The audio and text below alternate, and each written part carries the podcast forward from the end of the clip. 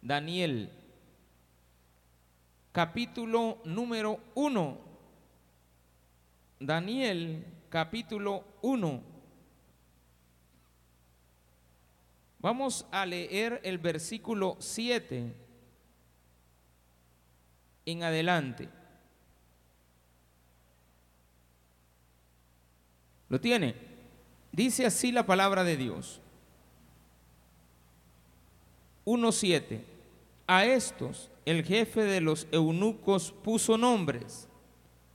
Puso a Daniel Belsasar, a Ananías Sadrach, a Misael Mesac y a Azarías Abed negó. Y Daniel propuso en su corazón no contaminarse con la porción de la comida del rey, ni con el vino que él bebía. Pidió por tanto al jefe de los eunucos que no se le obligase a contaminarse. Y puso Dios a Daniel en gracia y en buena voluntad con el jefe de los eunucos.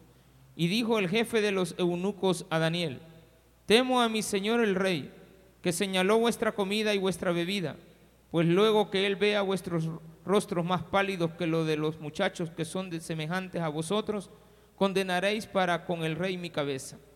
Entonces dijo Daniel a Melzar, que estaba puesto por jefe, por el jefe de los eunucos sobre Daniel, Ananías, Misael y Azarías. Te ruego que hagas la prueba con tus siervos por diez días y nos den legumbres a comer y agua a beber. Compara luego nuestros rostros con los rostros de los muchachos que comen de la ración de la comida del rey y haz después con con tus siervos según verás. Consintió pues con ellos en esto y probó con ellos diez días.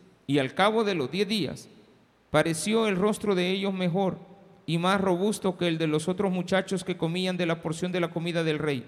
Así pues Melzar se llevaba la porción de la comida de ellos y el vino que habían de beber y les daba legumbres. A estos cuatro muchachos Dios les dio conocimiento e inteligencia en todas las letras y ciencias y Daniel tuvo entendimiento en toda visión y sueños. Pasados pues los días al fin de los cuales había dicho el rey que los trajesen, el rey de los eunucos los trajo delante de Nabucodonosor. Y el rey habló con ellos, y no fueron hallados entre todos ellos otros mejor, otros como Daniel, Ananías, Misael y Azarías. Así pues estuvieron delante del rey. En todo asunto de sabiduría e inteligencia que el rey les consultó, los halló diez veces mejores que todos los magos y astrólogos que había en todo su reino. Y continuó Daniel hasta el año primero del rey Ciro. Oremos al Señor. Padre, gracias por la oportunidad que el día de hoy nos has dado de poder estar en tu casa y aprender más de tu palabra. En el nombre de Jesús. Amén y amén. Qué bendición tan grande, hermano. La palabra de Dios dice que le han cambiado el nombre a estos jóvenes. Lo primero, que como comienza esta historia del día de hoy, pero es una historia muy interesante. A muchos de nosotros, a ustedes, algunos, les han cambiado el nombre cuando nacieron. Hay personas que le dicen diferente a cómo se llama en la partida de nacimiento. Le voy a poner el caso de mi esposa. Cuando yo la conocí, la familia de ella le dice Betty. Entonces yo cuando la conocí, ella me dijo, me llamo Ivette, en la escuela, en el colegio. Ella estudiaba en primer grado, primer año de bachillerato y yo estudiaba tercer año, en la nocturna los dos. Entonces me dijo su nombre, un bonito nombre, Ivette. Pero cuando fui a la casa de, de ella a conocer a sus padres, le dijeron Betty. Yo me quedaba pensando, ¿y con quién me he metido? Dije, Amén. Será otra, Señor me van a dar aquí a, en lugar de Raquelita, me, me van a dar a otra, de seguro, no sé, ¿verdad? A Lea me van a presentar. Era la misma. Yo después le pregunté, bueno, ya me había medio advertido. Este, no sé por qué le dicen así. No, no le he preguntado todavía por qué le dicen así. Yo creo que quizás ha de venir del diminutivo de Ivette y Betita, Betita, Betty, ¿de acuerdo? Algo. Pero cada nombre de nosotros tiene un significado que la gente le ha buscado. Más sin embargo, algunos otros tienen significados ya de mucha tradición. Entonces la gente acostumbra muchas veces a asignar un nombre a una persona diferente. En Israel se acostumbra que a todas las personas al nacer no se les pone nombre. El nombre se les pone cuando se presentan al Señor. Entonces ahí la tradición es que cuando se presentan ahí dicen el nombre de la persona. Por ejemplo, le van a poner por nombre Jesús y cuando lo llevaron y lo presentaron, dijeron que se llama Jesús. Y la otra característica era que casi siempre nunca, nunca, nunca se ponía el nombre del padre, sino que se ponía el nombre de un abuelo en adelante, pero no se podía poner el nombre del papá. O sea, yo no le podía poner, le podía, mi papá se llama Julián, yo a mis hijos varones, si hubieran nacido, en esa costumbre les tendría que haber puesto Julián, no Julio, que me gusta mucho, si hubiera nacido algún varón, le hubiéramos puesto Julián, porque me gusta ese nombre, Julián. Entonces, pero aquí aparece que le cambian los nombres a estas personas que tradicionalmente en la costumbre que ellos tenían, sus nombres tenían un significado muy especial. Daniel significa Dios es mi juez. El otro nombre es Ananías, que significa Dios es misericordia. Eso es lo que les pusieron a ellos cuando nacieron o cuando los presentaron. Misael es el que es puesto en cuarentena algo le pasó a, Misael cuando nació, que lo pusieron en resguardo algunos días, estaba enfermo, qué sé yo. Y también está el otro nombre que es Azarías. Azarías, el que escucha al Señor. Aparecen cuando tienen 15 años, allá en su nueva, nuevo país, han sido llevados cautivos, pasan a otras instituciones, hay que darles una nacionalidad, hay que establecerles documentos. Y como el nombre Daniel no está entre el común denominador de los nombres eh, caldeos o babilonios, vienen y el rey decide asignarle nombres diferentes por medio de otra persona, a, alguien que había, tenía que quedar a cargo de ellos. En ese caso, pues, este, el jefe de los eunucos llamado Melzar. Melzar al verlo dijo, bueno, tú ya no te vas a llamar, ¿cómo te llamas Daniel? Ah, no, no, puedo ni mencionarlo. Es como que usted le digan, Steven, te vas a llamar Esteban, va a el mismo nombre. Te vas a llamar en inglés, te llamas William, pues aquí te vas a llamar Guillermo. Es más, para nosotros eso significa Guillermo. No te vas a llamar Elizabeth, te vas a llamar Isabel, ¿de acuerdo? Porque es la traducción del nombre, pero aquí no hablaban de una traducción. Aquí hablaban de cambiarle un nombre que venía a significar algo que ellos ya habían visto en estos jóvenes. Y dice a Daniel, tú ya no te vas a llamar Dios es mi juez, sino que te vas a llamar el que guarda un secreto. ¿Qué significa el hecho de guardar un secreto? Un tesoro de un secreto. O sea, cuando tú guardas algo que eres alguien totalmente sellado, escuchas, te quedas callado. Eres alguien que puede guardar una conversación. De alguna manera ya Melzar había observado en Daniel que él era una persona muy discreta y le dijo, te voy a poner un nombre nuevo. Te vas a llamar el que guarda un secreto. Y luego encontró a Sadrach. No sé cómo era Sadrach, pero si en las características de él le habían puesto Dios es misericordioso, en la lengua caldea decidieron llamarle una persona tierna. Entonces Sadrach es una persona tierna. A Misael, que ahí hemos dicho que cuando estuvo niño, cuando era niño le pusieron cuarentena o puesto en cuarentena, ahora le llaman el que tiene fuerzas. Quizás cuando nació era muy débil, por alguna situación. Por ejemplo, hay niños que cuando nacen eh, pasan por un proceso tal que definitivamente quedan débiles. Pero en este caso, este muchacho apareció como que era una persona muy fuerte. Entonces quizás contaba la historia de que cuando él era chiquito, no, a mí me votaron, me dio paludismo, me dio aquí, me dio allá, pero mire, aquí estoy. No, hombre, no puede ser que a ti te haya dado esa enfermedad. Como no, pero cuando era niño. Yo sí, masito, me muero, me dice mi madre. Que yo me caí cuando era chiquito, ¿de acuerdo? Entonces, pero ahora soy fuerte. ¿Cómo era? Él entendería que era una persona atlética y que le pusieron ese, ese nombre entre los caldeos. Y el último se llamaba Azarías, el que escucha a Dios. Este quizás era alguien que antes de hablar hablaba con Dios, va. Y antes de tomar decisiones hablaba con Dios.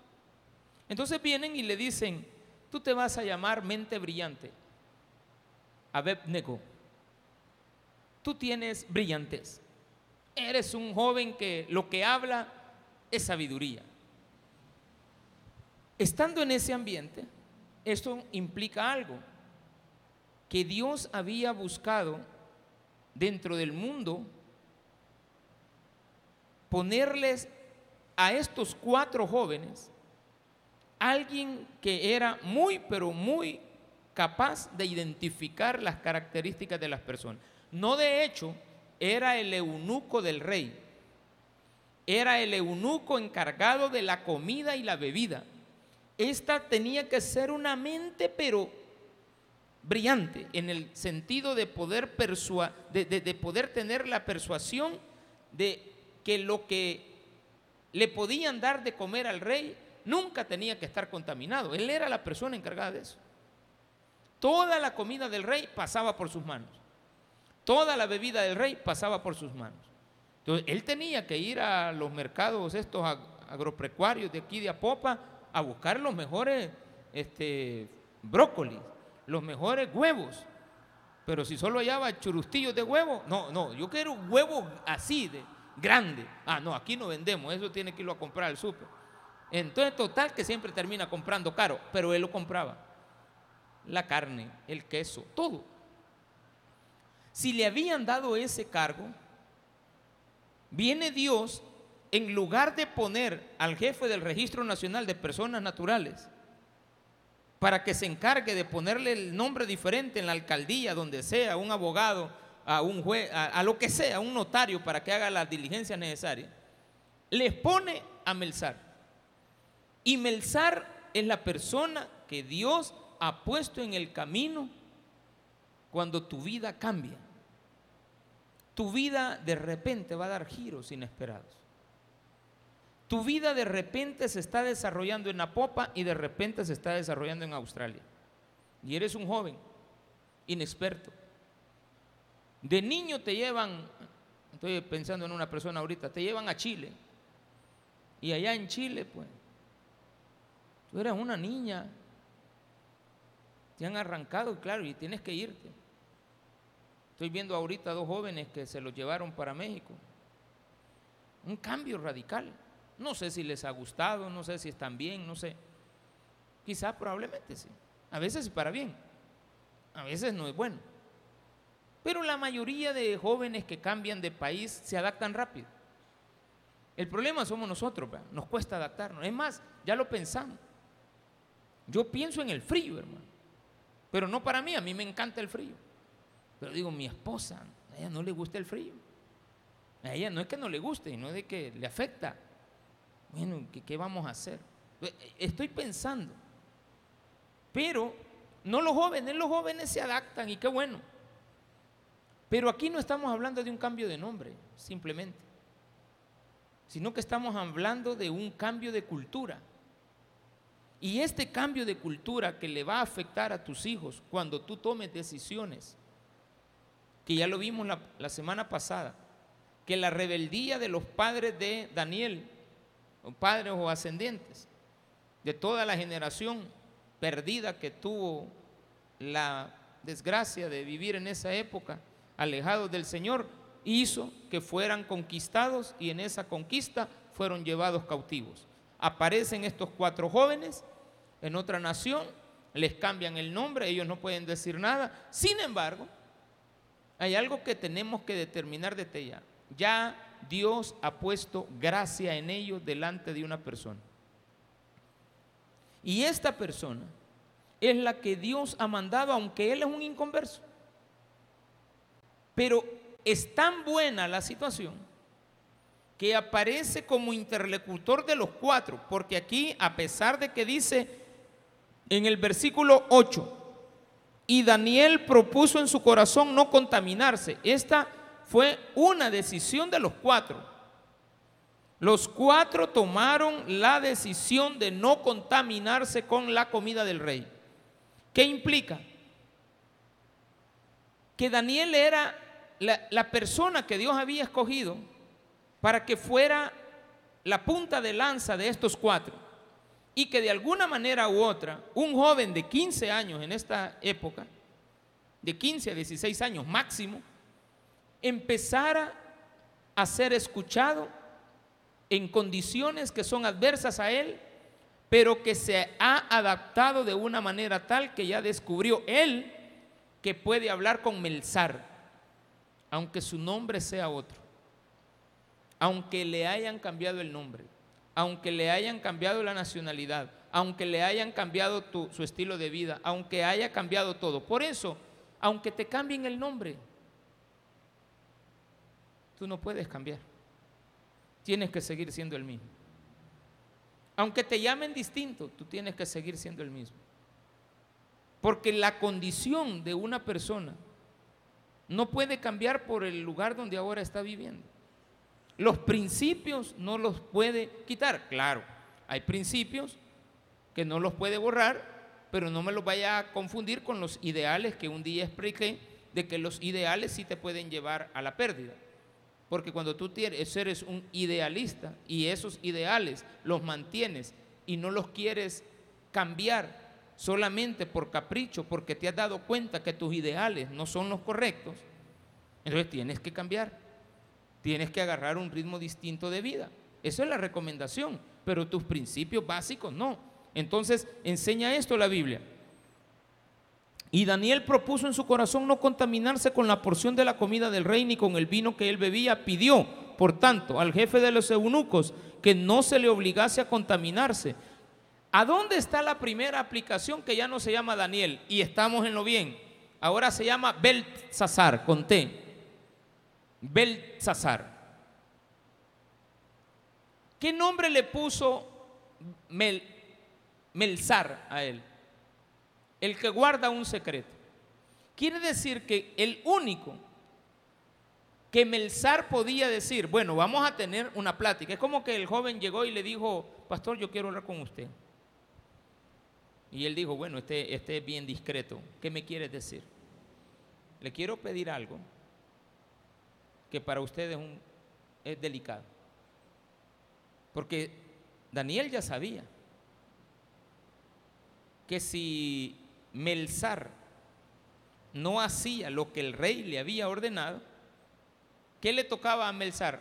Que le volaran la cabeza. Entonces le dice, quiero pedirle un favor, que va en contra de su seguridad. Pero es un secreto. Nadie va a saber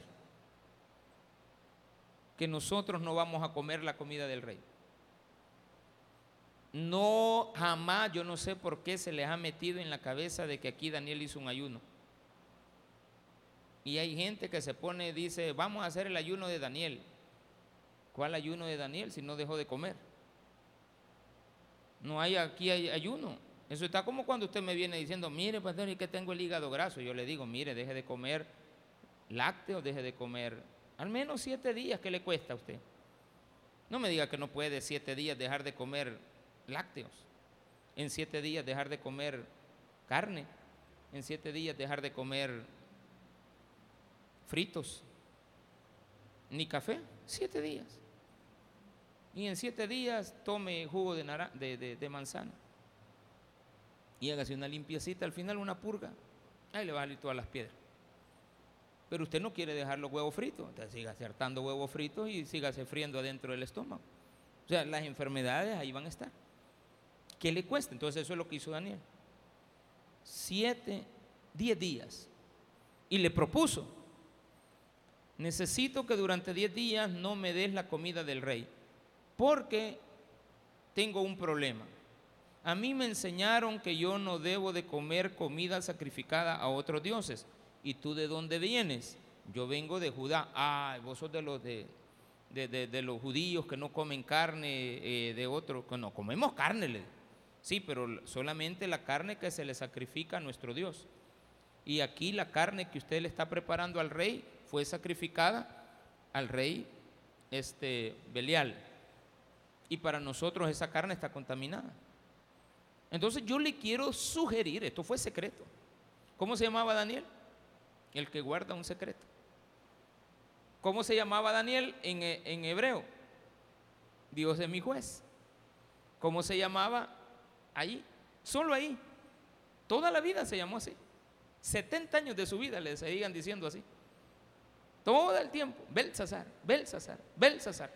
Quizás cuando estaban entre ellos no le decían Daniel, va. Qué bonito. El secreto es no me vaya a dar de comer de eso. Y somos cuatro, No solamente yo, mis tres amigos también. Vino él y, dijo, está bien.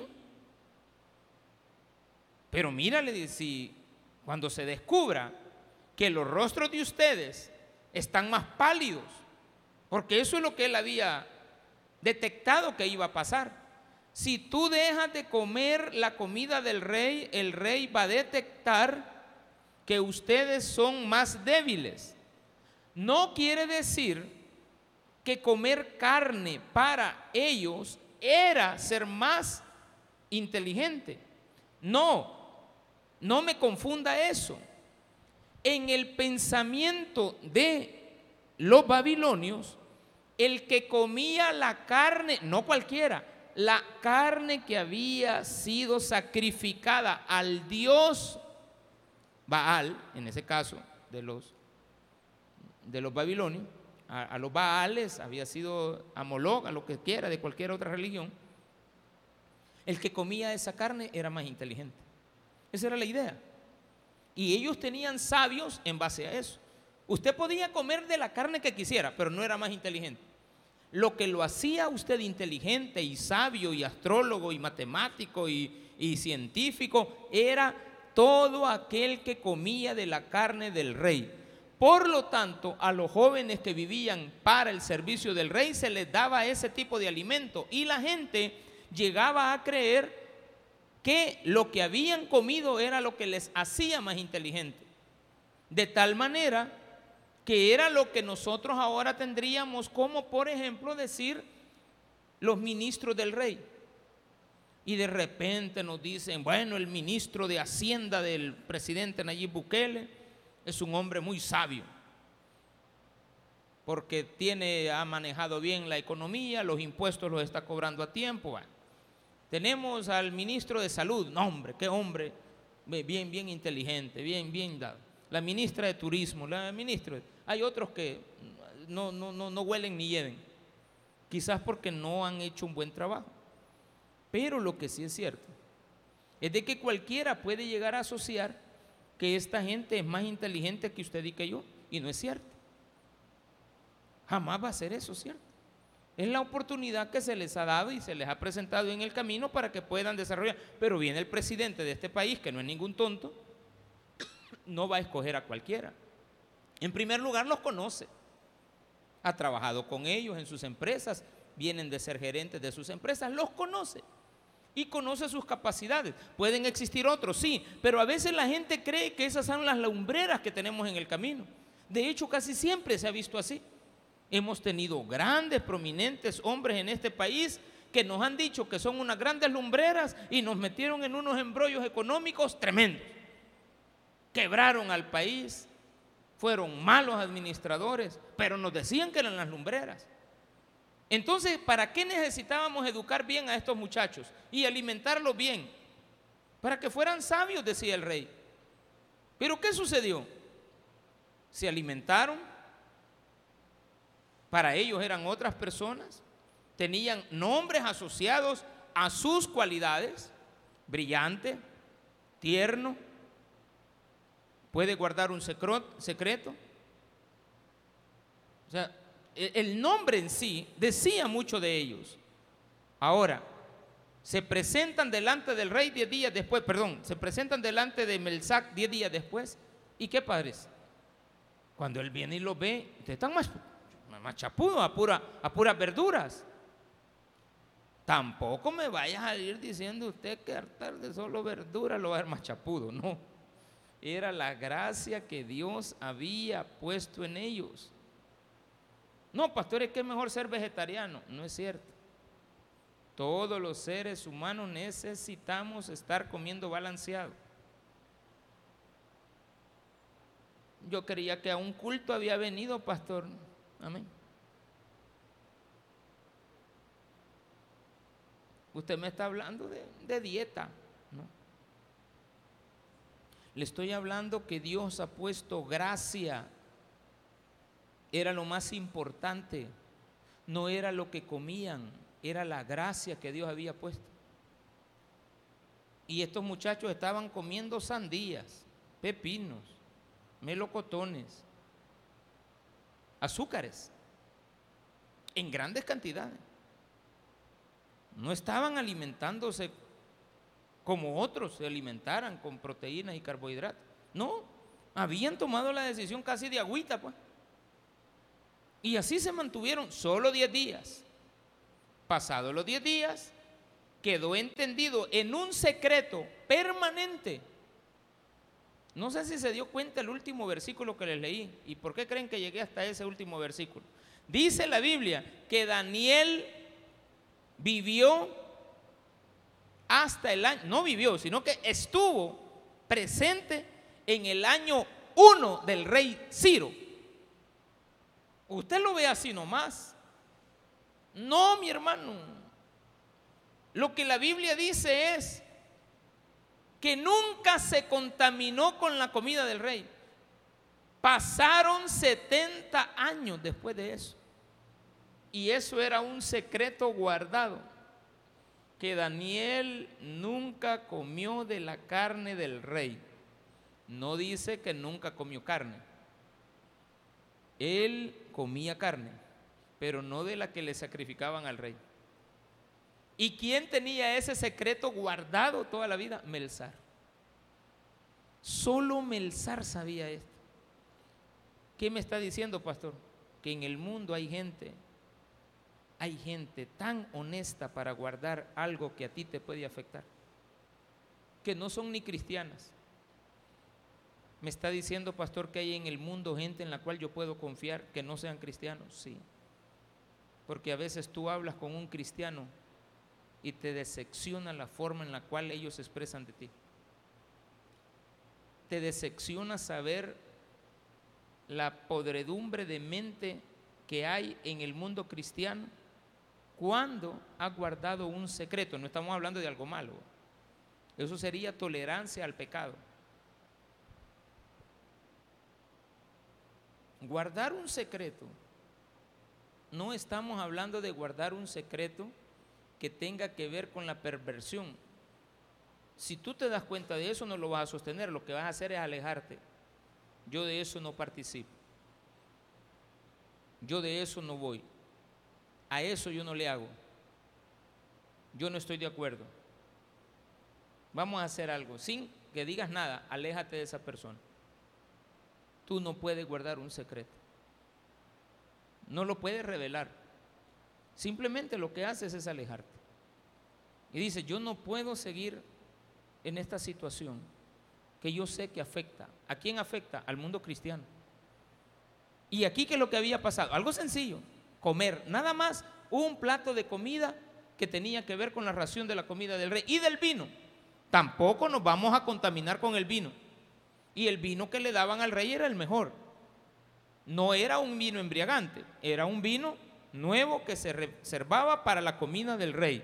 Todos los días tenían que tomar, todos los días, todos los jóvenes, se sentaban miles de jóvenes de 15 años, escogidos de todas las naciones. Y le voy a decir esto, entre ellos habían otros jóvenes que habían venido de Judá, pero a eso les valía.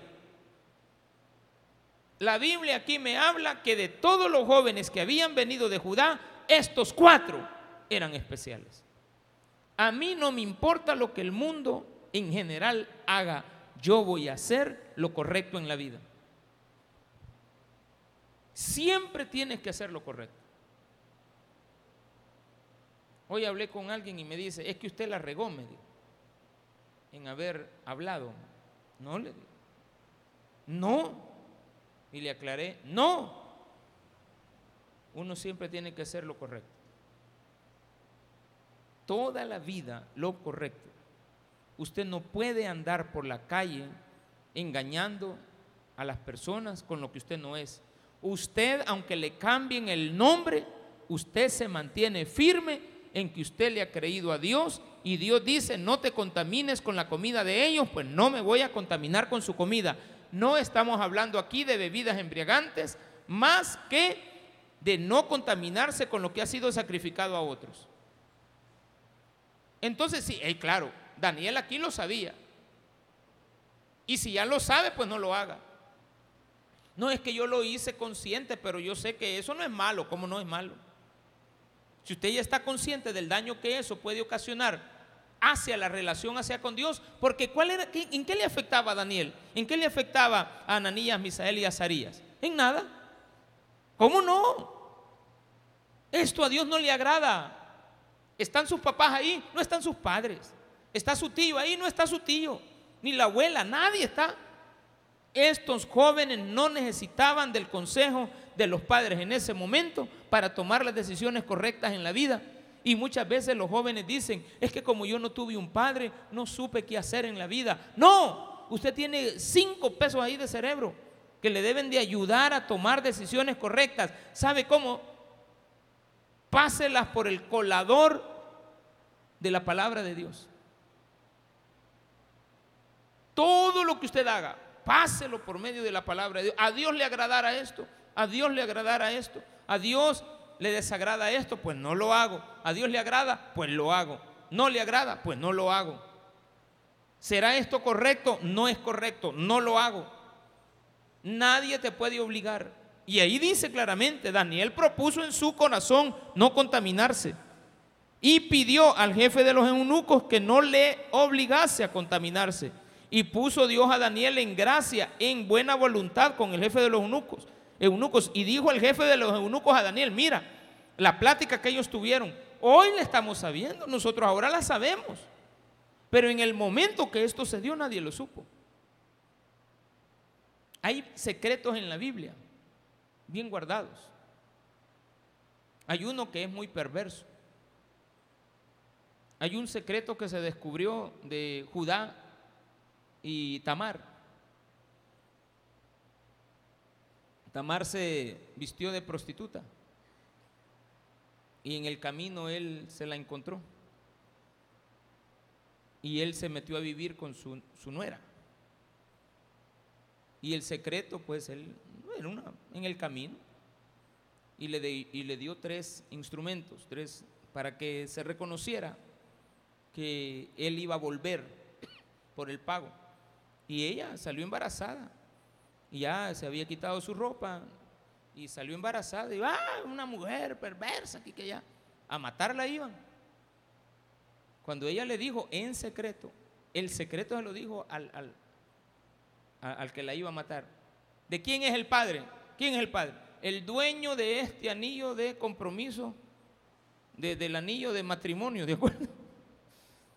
Y, yo tal vez le he dicho a mi esposa, vete que me perdió el anillo. Y sale alguien por ahí, ¿y usted de quién está embarazada? Del dueño de este anillo. Ah, ¿De acuerdo?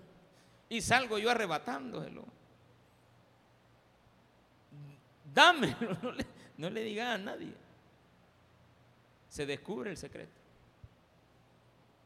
Hay otro secreto en la Biblia, que es el de, e, ese sí es tremendo es el de Daniel, de David cuando mandó a matar a, ¿cómo llamaba? A Urias. Nadie supo. Lo mandó a matar y lo mató, mi hermano. Después le agarró a la mujer. Porque él fue a la vela, pues. Y ahí en la vela ella, ay, me mataron a Urias. Que no, no te preocupes, hija. Vos a ver que conmigo no hay nada. Ay, sí, rey. Lo peor es que estoy embarazada. No, sí, eso ya lo sabemos. Pero no le dijo Daniel, David a, a Betsabé, a, a, ¿cómo se llama? A Betsabé, yo mandé a matar a tu marido. Si él le dice, yo maté a tu marido, él lo aborrece. El tiempo pasó. Nadie supo, jamás, nunca, nada. Se murió David, se murió Betsabé, se murió Salomón, todos se murieron. Nadie supo nunca que David había mandado a matar a Urias. Eso se supo por medio del el Espíritu Santo revelándose a Samuel para que lo escribiera. Son secretos guardados. Aquí Daniel va a vivir toda la vida en Babilonia. Y creían que la sabiduría, porque el rey cuando lo vio dijo, no, esto, eh, esto, esto eh, eh, no, no les anduvo preguntando qué han comido muchachos. No, yo ya sé que ustedes son sabios porque comen de mi comida, de mi banquete. Está bueno. Le venía explicando a mi esposa lo que voy a predicar el día miércoles porque ella me mandó una imagen de un muchacho. Y le digo, ah, sí, le digo, la de Esporo. Esporo era el, el esposo de Nerón. Lo dije bien, ¿de acuerdo? Era el esposo de Nerón. ¿Cómo que el esposo de Nerón? Sí, el esposo de Nerón. Porque Nerón era, se creía que era, era LGBTI. Él, él creía que él era era lesbiano. O sea, Nerón creía que él, él era hombre y mujer. Era perverso. Y como vio a un muchacho que parecía la mujer que le había muerto, mandó a matar a la que tenía para casarse con él. Es loco, pues. Pero vamos a hablar de los banquetes. Vamos a hablar de la comida el próximo miércoles. Porque la Biblia dice que los mercaderes del mundo van a perderlo todo en un solo día. Tiene que ver siempre con los lujos de las comidas y los banquetes extravagantes que se daban en Roma hacia Nerón, queriéndole comprar la voluntad, queriéndose agraciar con él. Y un día lo perdieron todo. Pero bien, sigamos aquí. Dice el versículo 10, ¿verdad? Ahí voy, va. Y dijo el jefe de los eunucos,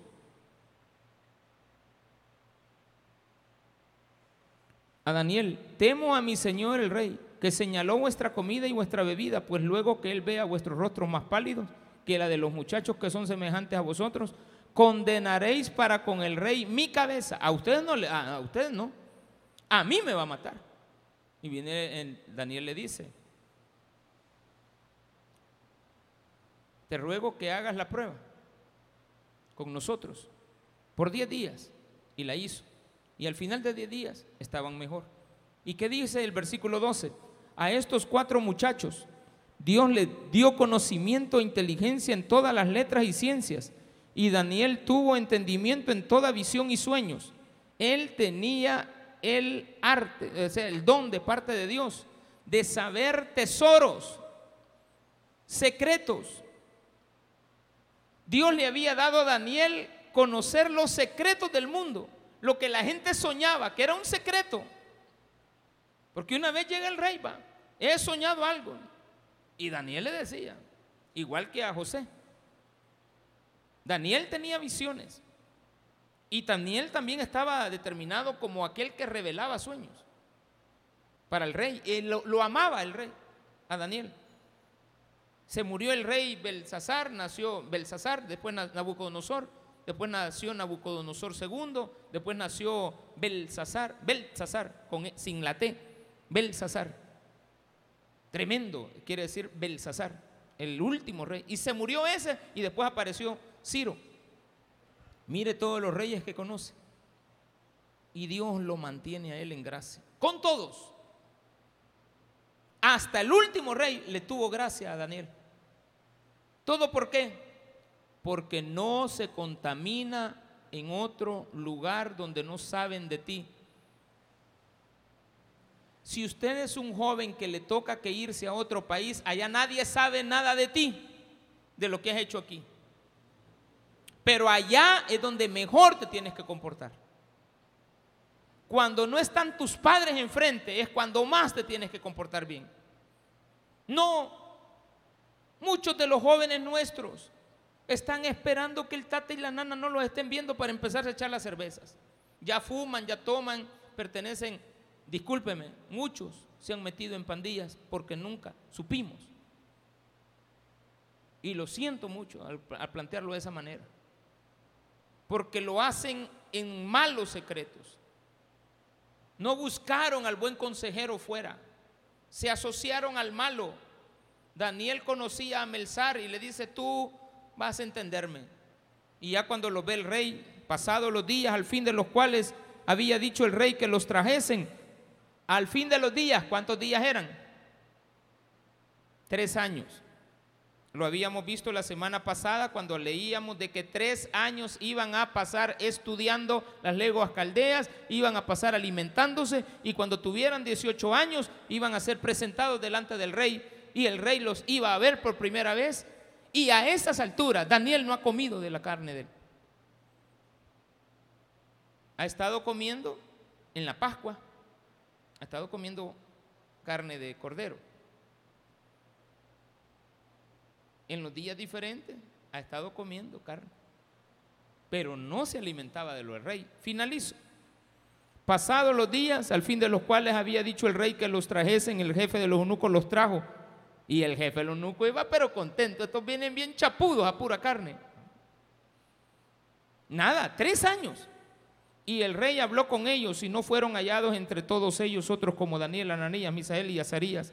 Así pues tuvieron delante del rey en todo asunto de sabiduría e inteligencia que el rey les consultó, los halló diez veces mejores que todos los magos y astrólogos que había tenido en todo su reino. No habían mejores que ellos. Y continuó Daniel hasta el año primero del rey Ciro.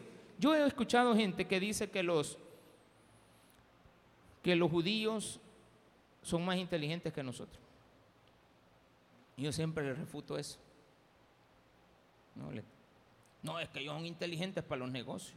En el mundo ellos gobiernan, en el mundo ellos aquí, en el mundo ellos son dueños. Y yo a veces les digo, cuando los ves, no hacen más cosas diferentes en la vida, pero tienen una relación para con Dios, aunque no creen en Jesucristo.